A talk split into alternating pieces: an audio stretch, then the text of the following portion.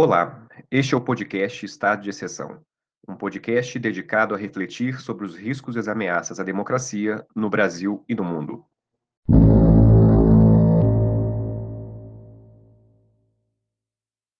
Converso hoje com Ana Cláudia Lavorati, graduada em Direito pelo Centro Universitário Assis Gurgax e mestra em Direito Constitucional pela Universidade de Coimbra. Ana é professora do Centro Universitário Assis Gurgax e servidora pública do Instituto Nacional do Seguro Social. É autora do livro O Estado de Exceção em Face da Emergência Econômico-Financeira, publicado pela editora Lumen Juris em 2019. Quais aspectos teórico-conceituais você utiliza para definir o direito da crise econômico-financeira? Quanto a essa primeira pergunta, né, para a gente estabelecer quais seriam né, esses aspectos teóricos, né, esse, qual o aprofundamento dogmático necessário para definir esse direito da crise econômica financeira, é preciso fazer uma breve introdução de que esse tal direito ele acaba surgindo de uma lacuna né, no design das constituições modernas quanto à existência de um estado de exceção, né, de um regime emergencial previsto para lidar com as crises econômicas.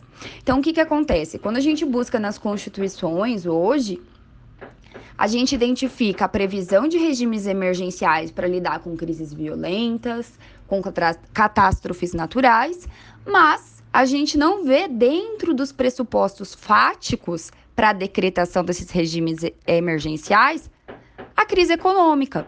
E é em razão dessa omissão do texto constitucional que buscou se definir né, qual seria o direito aplicável, então, durante uma crise econômica financeira que acaba abalando a normalidade constitucional embora a gente, é, embora a gente não possa dizer que a nossa Constituição, tanto a nossa como do, da maioria dos países europeus, não esteja preparada em termos da existência de normas para lidar com ela.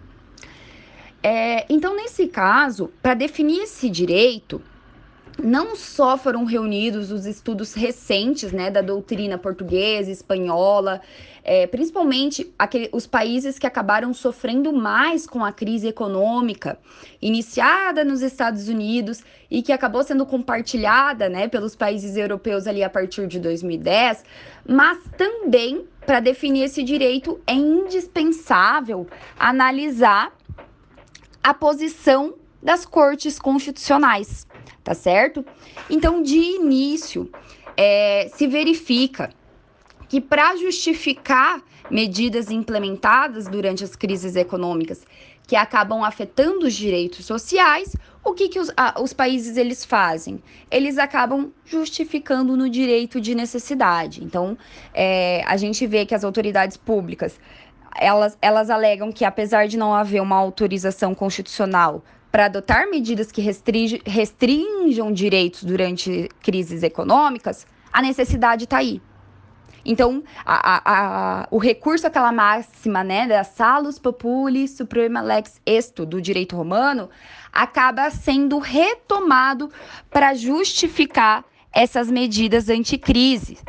Além disso, né, é, tem se concebido pela doutrina, né, que trata do, do estado de exceção, que durante esse, os períodos de crise econômica acaba se comportando um controle de constitucionalidade com uma intensidade mais moderada. Então, para exemplificar, chega a crise econômica num país, uh, o Estado adota uma medida que restringe ali direitos fundamentais e espera-se que, pela aplicação desse direito da crise econômica, o tribunal, o, o, a Corte Constitucional desse país seja mais tolerante com essas medidas. Então, ele, ele verificando né, uma situação de necessidade, talvez uma norma que em tempos de normalidade seria evidentemente inconstitucional, sem dúvidas inconstitucional, mas espera-se que, é, por exemplo, o STF no Brasil se abstenha de realizar um controle de alta intensidade e tolere certas medidas restritivas de direito social, é, restritivas de direitos sociais. Por essa razão, é que nesse direito da crise econômica, vários dos princípios, princípios tradicionais, que são elencados como parâmetros, parâmetros na fiscalização de inconstitucionalidade de normas, como é, proporcionalidade, igualdade, segurança jurídica, eles recebem uma nova roupagem, né, à luz da crise econômica. Outro ponto bastante importante, que acaba sendo elemento essencial na definição desse direito da crise econômica, é a existência de uma jurisprudência comparativa. E o que, que eu quero dizer com isso? Em uma economia de mercado, em uma economia globalizada, em que os mercados são interdependentes, é muito difícil a gente falar de uma crise econômica isolada. Então, se um dado país, o Brasil, por exemplo, entrar em crise, Uh, os efeitos também vão ser sentidos em países que importam, exportam no Brasil, ou mesmo fazem parte de grupos econômicos de que o Brasil faça parte, né? Ainda, né, a gente não pode deixar de desconsiderar o efeito contágio da crise, das crises econômicas que, são, que é definido pelos economistas. Por essa razão, é, quando uma crise afeta um país, e acaba resultando na adoção de medidas que restringem direitos fundamentais, o mesmo por consequência, acaba sendo observado em outros países. E aí entra o que a doutrina é, da exceção, com Thiedis e Fautierdot, eles falam de unavoidable bricolage, que consiste em um diálogo implícito entre os tribunais afetados pela crise econômica. Como se, por exemplo, o Brasil adotou uma medida restritiva de direito social então, como se essa adoção pelo Brasil, por exemplo, justificaria a adoção de uma medida restritiva em um outro país afetado pela crise. Eles não vão citar, então a gente verifica aqui nessa, nesse direito, eles não citam expressamente, olha, o Brasil restringiu, foi lá e permitiu redução de salário. Então aqui, sei lá, na Argentina a gente também pode. Eles não fazem essa referência expressa, mas se sabe que é, é acaba se legitimando a adoção é, de medidas restritivas de direitos fundamentais, porque um outro país afetado pela crise já as adotou. Por isso, a, se fala nessa jurisprudência comparativa. Outro ponto bastante importante identificado nesse direito da crise econômica é também é, a, a, afeta o controle de constitucionalidade, onde se verifica posturas pelos tribunais constitucionais é, que além de darem uma nova roupagem aos princípios constitucionais, mas que eles profiram juízos precários de constitucionalidade. Por meio desses juízos, prolata-se uma decisão ali que não reconhece a inconstitucionalidade, ainda que de forma implícita seja reconhecida que essa norma, né, objeto de controle, ela contradiga de forma objetiva a lei fundamental contradiga a Constituição Federal. Só que eles vão lá, eles não declaram essa inconstitucionalidade, porque em razão da excepcionalidade precisa estar vigente. Ela, né, é, em razão ali da necessidade muitas vezes de diminuição do gasto público, se justificaria, por exemplo, uma redução da remuneração de servidores públicos, por exemplo. Vamos pensar agora trazendo para a realidade do Brasil, né? Uh, nós tivemos a medida provisória 936, que foi lá e permitiu a redução de salários dos trabalhadores, apenas exigindo a notificação dos sindicatos. Mas, poxa, no artigo 7 a gente tem uma norma que diz que só é possível a redução salarial por meio de acordo ou convenção coletiva. Não se diz notificação da entidade sindical. Não, deve haver um acordo ou convenção coletiva na verdade, é evidente que a medida provisória, que já foi convertida em lei, ela contraria objetivamente a nossa Constituição. Mas o que, que o STF fez quando analisou a constitucionalidade dessa norma? Ah, não. É, ele não declarou ali a inconstitucionalidade, porque a gente é, pode ver um interesse político muito grande de que ela continuasse valendo. Por isso que a gente fala nesses juízos precários de inconstitucionalidade, que acabam sendo muito evidentes durante, né, é, que acabam sendo muito evidentes quando vige esse tal direito da crise econômica, tá certo?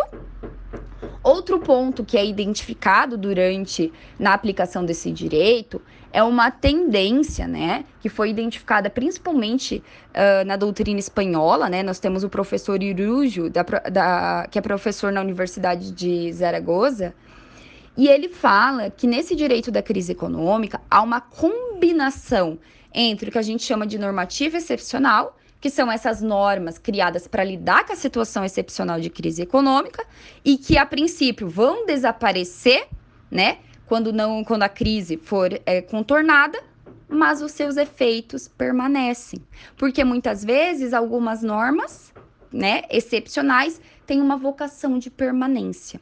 Em seu livro, você trata do estado de exceção e a emergência econômico-financeira em Portugal.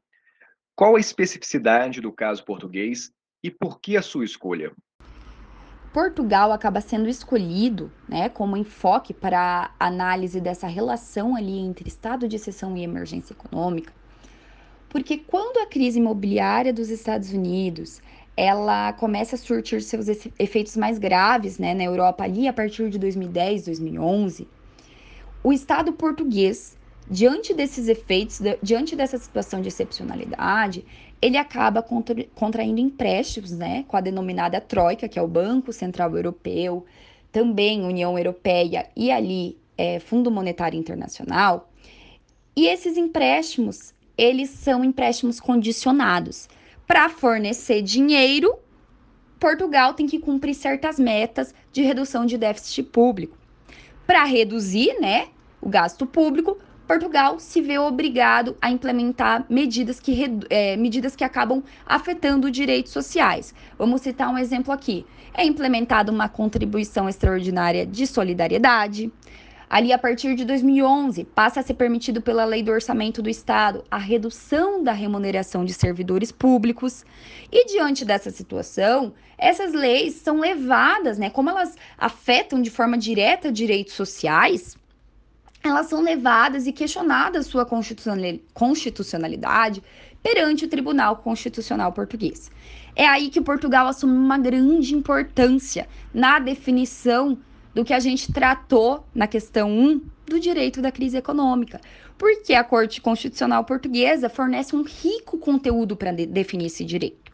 Então, ao analisar a constitucionalidade dessas normas, né, a gente vê que o, é, que o Tribunal Constitucional ele realmente efetiva aquela ideia de uma alteração da intensidade do controle de constitucionalidade, que, em que se verifica que a corte ela é um pouco mais tolerante com a crise. Então, medidas que em tempos de normalidade seriam evidentemente inconstitucionais acabam sendo toleradas. Né, sobre o julgo, sobre a justificativa de um estado de necessidade causado pela crise econômica. Também o Tribunal Constitucional Português acaba trazendo fórmulas novas né, na fiscalização, como é o caso da igualdade proporcional. Então, ao invés de analisar ali é, a igualdade matemática, ao invés de aplicar apenas uma igualdade material, né, tratando os iguais igualmente e os desiguais na medida em que se desigualam, o tribunal traz uma nova fórmula. É, só para exemplificar, ficar mais claro, né, o porquê da riqueza dessa jurisprudência, então eu vou citar uma situação específica que foi a possibilidade da redução de remuneração dos servidores públicos. No início da jurisprudência, da crise, que acabou recebendo esse nome, então essa jurisprudência proferida ali entre os anos de 2010 e 2016 em Portugal, recebeu o nome de jurisprudência da crise. No início dessa jurisprudência, o tribunal se mostrava tolerante com a crise e, por essa razão, entendia né, que uh, uma medida que reduz remuneração de servidores públicos poderia ser admitida em razão dessas remunerações serem responsáveis por um alto gasto público. Então, seria é, proporcional também admitir que esses servidores públicos é, fossem onerados por um período de tempo para que Portugal ali é, conseguisse se recuperar da crise. Só que à medida que essas, essas reduções de remuneração prosseguem, 2011, 2012, 2013, 2014, 2015, chega uma hora que o Tribunal Constitucional dá um basta, porque ele fala: poxa, vamos tratar os desiguais desigualmente. Mas será que os servidores públicos vão ter que aguentar sozinhos a crise? já passou ali dos limites da proporcionalidade essa redução de remuneração por tanto tempo né? Só tentando é, explicar como que funciona essa fórmula da igualdade proporcional. Então, assim, ele traz, acaba é, com uma rica jurisprudência, trazendo, trazendo conceitos para esse direito da crise econômica. Também, né, acaba definindo em sua jurisprudência, aprofundando dogmaticamente o conceito do princípio da proteção da confiança que deriva da segurança jurídica, né? E acaba protegendo as expectativas dos cidadãos em relação às atitudes do Estado. Então, Portugal acabou sendo escolhido por essa razão. Mas é importante lembrar que uh, o livro também traz um, um, pouquinho da jurisprudência ali da Espanha, traz um pouquinho da jurisprudência da Grécia, que também forneceram ali é, ricos conteúdos para a gente definir esse direito. A gente viu na Espanha uma grave afetação de direitos sociais por meio ali da utilização de decretos do executivo.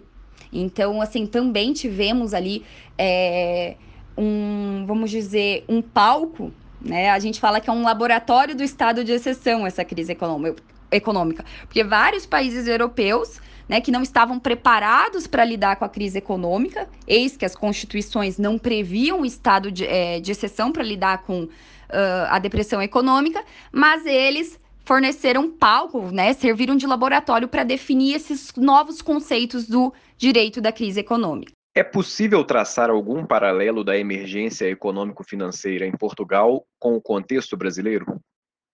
Sim, com certeza é possível traçar esse paralelo, porque ambos os países, né, tanto a Constituição brasileira como a portuguesa, elas não prevêem no seu corpo a existência ali de um regime emergencial para lidar com crises econômicas. Então a gente tem aqui no Brasil o estado de defesa, o estado de sítio, né, para situações mais graves, esse último, mas que eles, eles foram criados, compilados, pensando em emergências violentas, em calamidades públicas, só que dentro desses pressupostos fáticos não está a crise econômica. Então, formalmente, não é possível né, que o Poder Executivo vá lá e decrete um desses regimes para lidar com a crise econômica, a não ser que, sei lá, né, decorrente da crise econômica acabe gerando ali uma insurreição armada, por exemplo. Mas, enfim. É, então, a princípio, não se poderia. E o mesmo aconteceu em Portugal. Portu Portugal também não, não possui em sua Constituição a existência ali do que a gente chama de um estado de exceção econômico-financeiro. Então, da mesma forma que lá em Portugal, quando a crise chegou em razão da Constituição não prevê é, a possibilidade de redução de direitos sociais, bem como os limites para essa redução, mesmo assim o Estado acabou adotando medidas. É o que o professor português Bacelar Gouveia fala, ele tem uma frase dele bem forte proferida durante em um dos seus escritos durante a crise econômica, de que a crise existe e a Constituição não pode deixar de lidar com isso. Ela tem que resolver esse problema. Então, ainda que a Constituição não esteja preparada, ela vai ter que dar um jeito de resolver. E qual que é o problema disso? Não tendo limites, há uma certa margem bastante grande, né, ali para os poderes no momento de enfrentar a crise econômica, uma margem que acaba afetando de forma grave os direitos fundamentais. E o mesmo a gente pode dizer aqui no Brasil, né, a gente já estava ali numa situação de instabilidade econômica, que acabou sendo agravada em razão da pandemia. E vamos citar de exemplo a medida provisória 936 ali, que já foi transformada né, na lei 14.020, e que permitiu a redução de remuneração de trabalhadores. Né?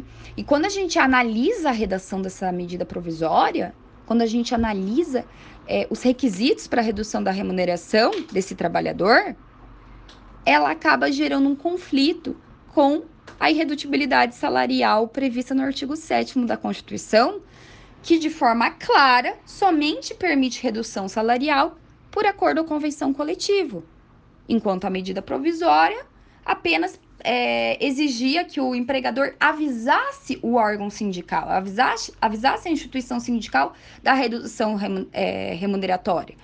Então é bastante possível a gente fazer esse paralelo, porque a gente vê que se repetem, né, esses efeitos para os direitos fundamentais quando esses estados constitucionais são é, quando a crise econômica chega nesses estados constitucionais, sem que, sem que a sua Constituição esteja preparada em termos de normas, de limites, para lidar com esse tipo de emergência.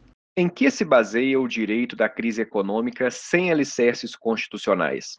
E como o estado de exceção, em face da emergência econômico-financeira, pode contribuir para uma crise da democracia e de suas instituições? O meu estudo ele acaba partindo, né, uh, principalmente considerando o estado de exceção sob uma perspectiva atual, ele parte do problema que é a ausência de previsão constitucional da modalidade estado de exceção econômico-financeiro. Então a gente tem, isso é um problema, né, tanto na Europa, enfim, um problema global. A gente tem aqui, no, aqui na nossa Constituição brasileira também. Então a gente olha os textos da Constituição. Estão preparados para emergências violentas? Estão. Né? Na França, por exemplo, o texto já foi adaptado de forma expressa ali para lidar com ameaças terroristas, né? É, a utilização de mecanismos excepcionais para lidar com ameaças terroristas, por exemplo. Uh, catástrofes naturais, estamos preparados. Então a gente tem ali a previsão expressa. Agora, se você procurar no texto da Constituição, você não vê um estado de sítio, um estado de defesa, qualquer terminologia ali, um regime emergencial de uma forma geral, para lidar com a crise econômica.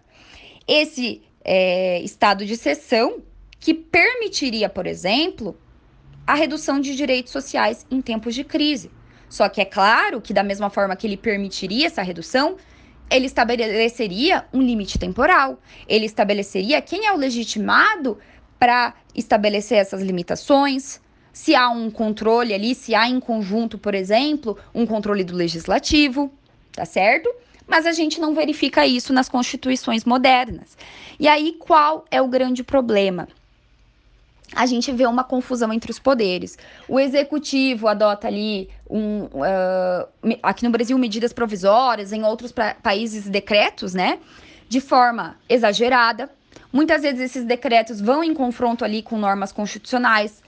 Quando levadas à Corte Constitucional, é uma outra situação bastante confusa, porque a Corte, é, os tribunais constitucionais se veem pressionados pela situação de emergência econômica e muitas vezes toleram essas medidas, só que não fica bem definido por quanto tempo essas medidas adotadas pelo executivo que restringem direitos fundamentais vão poder valer. Então a gente vê bastante confusão entre esses poderes e principalmente um ponto, né, é, que a gente busca lá no conceito de, de estado de exceção trazido pelo alemão Carl Schmitt.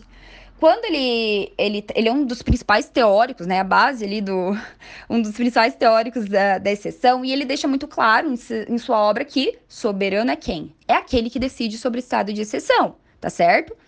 Mas quando a gente não tem na Constituição a possibilidade da decretação formal do estado de exceção econômico-financeiro, será que a palavra final não acaba sendo dada para o Tribunal Constitucional?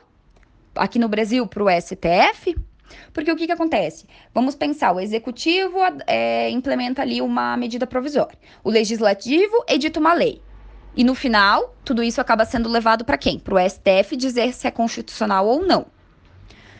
Se cabe ao STF dar a palavra final sobre a constitucionalidade em tempos de emergência, a gente começa a colocar em questionamento: será que os tribunais constitucionais não se tornaram o soberano a quem o Schmidt faz alusão? Porque a palavra final parece caber a eles, né? É ele parece quem define uh, por quanto tempo uma medida restritiva de direito social pode valer, se pode ou não valer. Então é bastante complicado, né? Outro ponto extremamente grave que contribui, então, para a gente falar uma crise das nossas instituições democráticas é principalmente, né? Vamos, vamos pensar aqui. Quando essas medidas restritivas de direitos sociais fundamentais são é, implementadas em tempos de emergência, muitas vezes, e é um fenômeno que foi identificado uh, tanto na Espanha como em outros países europeus durante a crise econômica, acaba sendo o que a gente chama de normalização de medidas restritivas. O que, que eu quero dizer com isso? O que, que foi identificado? Que a princípio os estados adotar, adotam medidas excepcionais, então eles vão lá, por exemplo, aqui no Brasil, né? A gente tem a medida provisória ali que pode valer por 60 dias, mais 60 dias, prorrogáveis por mais 60. Depois, isso é convertido numa lei, que também, a princípio, vai ser temporária, porque só vai durar enquanto a emergência durar. Mas, como a gente não tem uma definição de por quanto tempo a emergência dura, isso vai se prorrogando sem limite. Né? Até que muitas vezes acontece o que aconteceu em vários países europeus, que é a normalização dessas medidas. Elas foram implementadas com prazo definido, mas após várias prorrogações, elas passaram a fazer parte do ordenamento jurídico de forma definitiva, né? E por fim, eu quero fazer alusão a um outro ponto grave desse direito da crise econômica sem alicerces constitucionais. Como eu já disse anteriormente, né, a pandemia ac acabou é, agravando um período de recessão econômica no Brasil, mas nós já estávamos lidando com esses efeitos ali é, desde muito antes. Aí agora eu quero trazer para análise, por exemplo, a medida, provi... desculpa, a emenda constitucional 103 ali do final de 2019, que alterou de forma drástica o nosso sistema de previdência social. Foi uma alteração definitiva, mas quando a gente lê a exposição de motivos dessa é, emenda à Constituição, a crise econômica é utilizada como argumento para que esse sistema de previdência social seja alterado, para que as reduções e sem, é, sem dúvida de afirmar, né, esse retrocesso em termos de direito social aconteça. Então, eles utilizam o argumento da crise, que é algo temporário, para realizar uma alteração permanente na nossa legislação. Então é por isso que eu digo que a ausência né, de um estado de exceção econômico-financeiro, a ausência de um direito da crise econômica bem delineado no corpo da nossa Constituição, traz diversos prejuízos né, para a definição ali do que é, da função de cada poder e principalmente acaba tirando a proteção que a gente tem ali dos nossos direitos fundamentais, principalmente quando a gente fala em vedação do retrocesso social. Se a gente perceber ultimamente aqui no Brasil, a gente está permitindo o retrocesso social sob a justificativa de uma crise econômica. Né? Então eu acho que por fim a gente tem que cuidar muito, né, com o alerta que o italiano Agambin já fez, né, há muitos anos, sobre a utilização dos poderes emergenciais como um verdadeiro paradigma do governo. Né? A gente já não sabe mais distinguir de forma tão clara o que, que é regra, o que, que é exceção. Então, eu acho que são essas as reflexões que o, o livro acaba trazendo, esses riscos, né, da ausência de limites bem definidos desse, das normas implementadas para lidar com a crise econômica, riscos principalmente para os direitos fundamentais, que acabam se vendo ali sem defesa alguma diante do argumento da crise econômica.